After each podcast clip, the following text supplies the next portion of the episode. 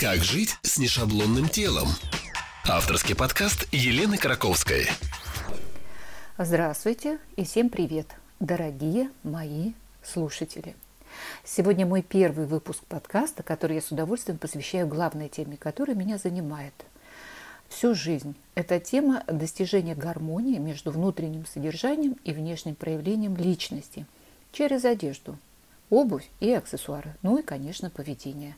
И не было бы этого подкаста, если бы я вплотную не сталкивалась регулярно и постоянно с явными и тайными проблемами моих близких, друзей и клиентов. Они связаны, как сами понимаете, с несоответствием фигуры личным представлением об идеале красоты. Вот, собственно, мы и подошли к главной теме сегодняшнего выпуска об идеале красоты – эта тема не надумана, она очень-очень долго зрела. И, как говорится, я не могу больше молчать. И специально для вас я приготовила результаты моей статистики в работе с клиентами для понимания главного. А, что необходимо делать в работе с имиджем и гардеробом в частности. Но прежде я прошу вас ответить себе на вопрос, был ли у вас идеал красоты в детстве – есть ли он у вас сейчас, менялся ли он в жизни и сколько раз. Дальше, моя статистика. Из 100 клиентов моих только 8 не имеют претензий к своей фигуре, и половина из них мужчины. А что бы ответили вы, если бы вам задали вопрос? Довольны ли вы своей фигурой и насколько она близка к вашему идеалу? И еще цифры. На вопрос, что бы вы хотели решить при помощи имиджа, 81,4% опрошенных ответили «выглядит лучше, чем сейчас», а остальные 19,6% ответили «чтобы обрести уверенность в себе». А знаете разницу в ответах? Ее нет. Это две стороны одной медали. А можно ли выбрать идеал – и попробовать стать похожим на него. Как вы думаете? Ну, наверняка вы знаете и видели, что есть такие фанаты звезд, которым удается максимальное сходство, а есть такие люди, которые являются просто карикатурами. Потому что имидж – это не сценический образ, а самовыражение.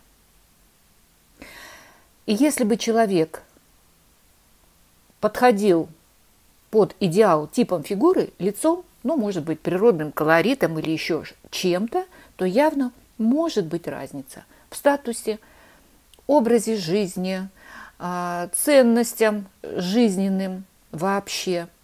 И это же никак нельзя спрятать, если ты не артист. Ну а если человек имеет свои цели и задачи, то он вряд ли будет чувствовать себя комфортно в чужом образе. Исходя из практического опыта своего работы с разными по возрасту, комплекции, социальному статусу людьми, я могу с полной уверенностью, уверенностью сказать, что человек никогда не будет выглядеть достойно, если он не будет чувствовать, во-первых, свою значимость, ну, а значимость, конечно, и определяется уверенностью в себе, ну а уверенность э, в себе зависит от самоощущения, то есть ты должен быть доволен собой – своей внешностью и тем впечатлением, которое ты производишь на окружающих, в зависимости от своей цели. Вот для наглядности давайте рассмотрим пример э, девушек из Италии. А если вы были в Италии, вы можете почувствовать сразу же зной и аромат Италии и увидеть женщин этой страны. И согласитесь, они любого возраста очень яркие. Даже светлой масти девушки обладают чувственностью, экспрессией, и темперамент проявляется во внешности. Вот во что они любят одеваться?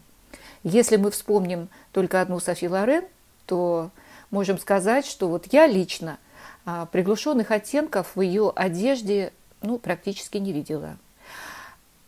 В основном она яркая, и одежда ее яркая, контрастная, у нее всегда глубокое декольте, открытые плечи, практически всегда. Э, в ушах, на запястьях, везде, везде у нее украшения. Почему? Потому что она хочет привлечь к себе внимание, она достойна этого. То есть сексуальность и привлекательность так и кричит в каждом образе. И не только Софи Лорен, но и всех итальянок. А теперь попробуйте переключиться, пожалуйста, хотя это теперь трудно сделать на портрет девушки из Франции. Что приходит на память, когда вы вспоминаете парижанок?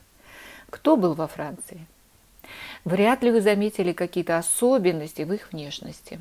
Обычно это серые, черные, синие, однотонные цвета в одежде, лодочки в любое время года, голые, тонкие лодыжки. В волосах, в принципе, всегда беспорядок. Не видно, что э, женщина тратит много времени на укладку. Не видно косметики на лице. И при этом, при всем, во взгляде только француженок вы можете понять безмятежное спокойствие и невозмутимость. Вам не надо объяснять. И так видно, что им все равно, кто и что о них думает. Настолько они самодостаточны. Они все делают так, как им удобно. И это вызывает только уважение к ним. Ну, может быть, еще и любовь. Ведь не зря говорят, что француженки не спят в одиночестве. Парижский шик именно то, что позволяет женщинам быть полной уверенности своей исключительности. Этим они и отличаются от других женщин в мире. Они неторопливы и не суетливы, как, например, некоторые из нас. Мы в России совсем женщины другие, имеем свои знаки отличия, и вы, наверное, знаете, что главное из нас, вы, наверное, уже сто раз слышали, это то героическое стремление быть одновременно хорошей женой, идеальной хозяйкой, сотрудницей и при этом всем нравится. Но никакие береты, никакие багеты не могут сделать русскую красавицу парижанкой, согласитесь? Вот так. Проявить сущность через имидж настолько важно, а, что вы согласитесь, что не только а, внутреннее содержание, но и важно быть в согласии с возрастом и типом фигуры. Согласитесь, что невозможно, привязав бантик на голову, стать девочкой. То же самое я могу сказать про объем талии. Если ее нет и не было от рождения по типу фигуры, так неужели, затянув потуже поясом, ее можно обозначить? Даже похудев до крайности, объемы тела сохраняют пропорции и поправляются люди согласно, в принципе, а, той тенденции, которая соответствует типу фигуры. И поэтому мне всегда обидно за Аллу Пугачеву, когда она вот так делает, носит широкие пояса на талии. Не хотелось бы использовать какие-то термины, но все равно все знают, что фигура песочные часы – это идеальная фигура. Потому что она а, имеет самое узкое место – это талию. Как бы женщина ни поправилась, в этом случае у нее талия все равно будет видна. Даже если ей захочется надеть, надеть платье с широким поясом, это не испортит ее силуэт. Если мы вспомним певицу Адель, и то время, когда она была еще молодой, но всегда она была полной, а, вспомните, какие она носила балахоны коротенькие такие, которые делали ее фигуру приземистой и бесформенной. Но вдруг потом появились платья с поясом, и, несмотря на свою полноту, она вдруг стала выглядеть красоткой, такой стройной и женственной. Почему? Ну, видимо, во-первых, появился хороший стилист, а во-вторых, он просто определил ее тип фигуры и выделил те достоинства, которые у нее есть, и спрятал недостатки. Понимаете, как интересно получается? Если вы будете измерять свои параметры в килограммах и стремиться сбросить вес, вы не всегда сможете показать этим стройность и добиться желаемого результата, стать привлекательнее. Ну, если у вас, конечно, есть в этом цель. А есть другая крайность – худоба. Она кому-то нравится, кому-то нет. И если ты считаешь ее своим достоинством, то, пожалуйста, можешь утрированно ее подчеркнуть. И наденешь просто широкие штаны, и вообще будет непонятно, есть ли тело внутри. Поэтому вот такой вывод. И ответьте на вопрос теперь сами себе. А можно ли изменить тип фигуры килограммами, которые можно нажить или скинуть? Конечно, нет. Каждая личность и каждая фигура настолько уникальна, что использовать какие-то общие советы из интернета, я считаю, опасно. Поэтому лучше найти те приемы, которые наиболее выгодны э, тебе лично. Знаете, э, я на своем примере хочу рассказать, как важно знать еще кое-что, чтобы не допускать ошибок, которые невыгодны для твоего внешнего вида. Я родилась брюнеткой, и с возрастом у меня цвет становился все жгучее и даже перешел на синий отлив. Ну, а затем, конечно, достигнув определенного возраста зрелости, появилась седина. Ну и по привычке, я, зная свой природный колорит, стала красить волосы в соответствующий цвет, то есть черный.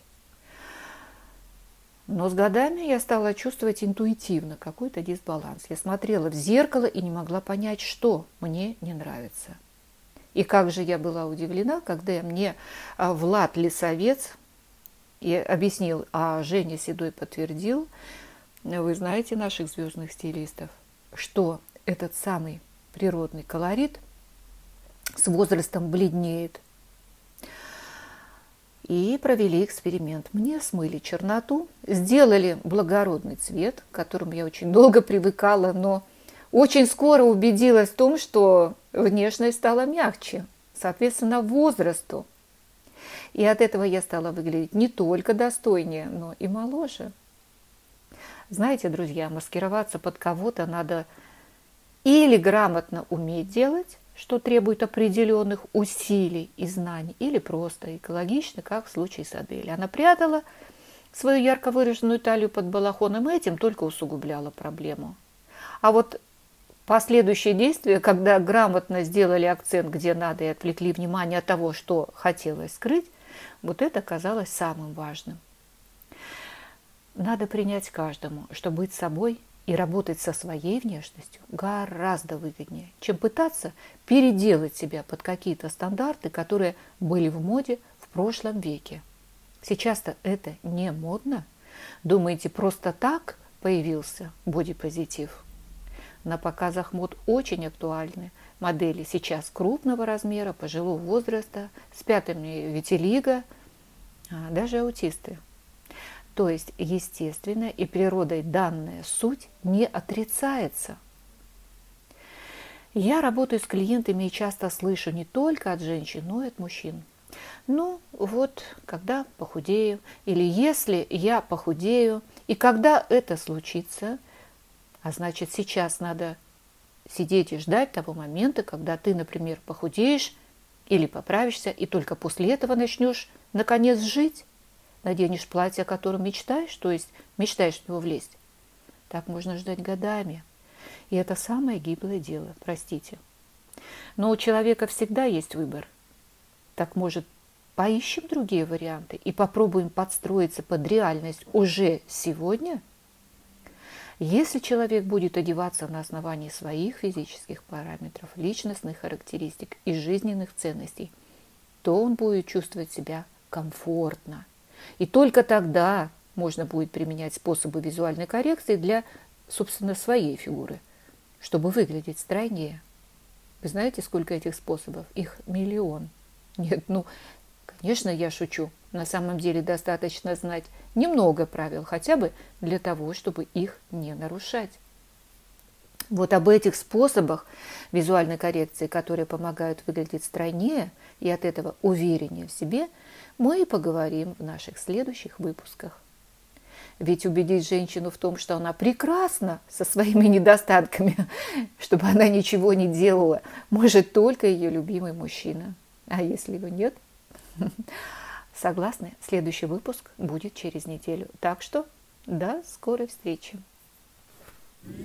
Как жить с нешаблонным телом? Подкаст Елены Краковской.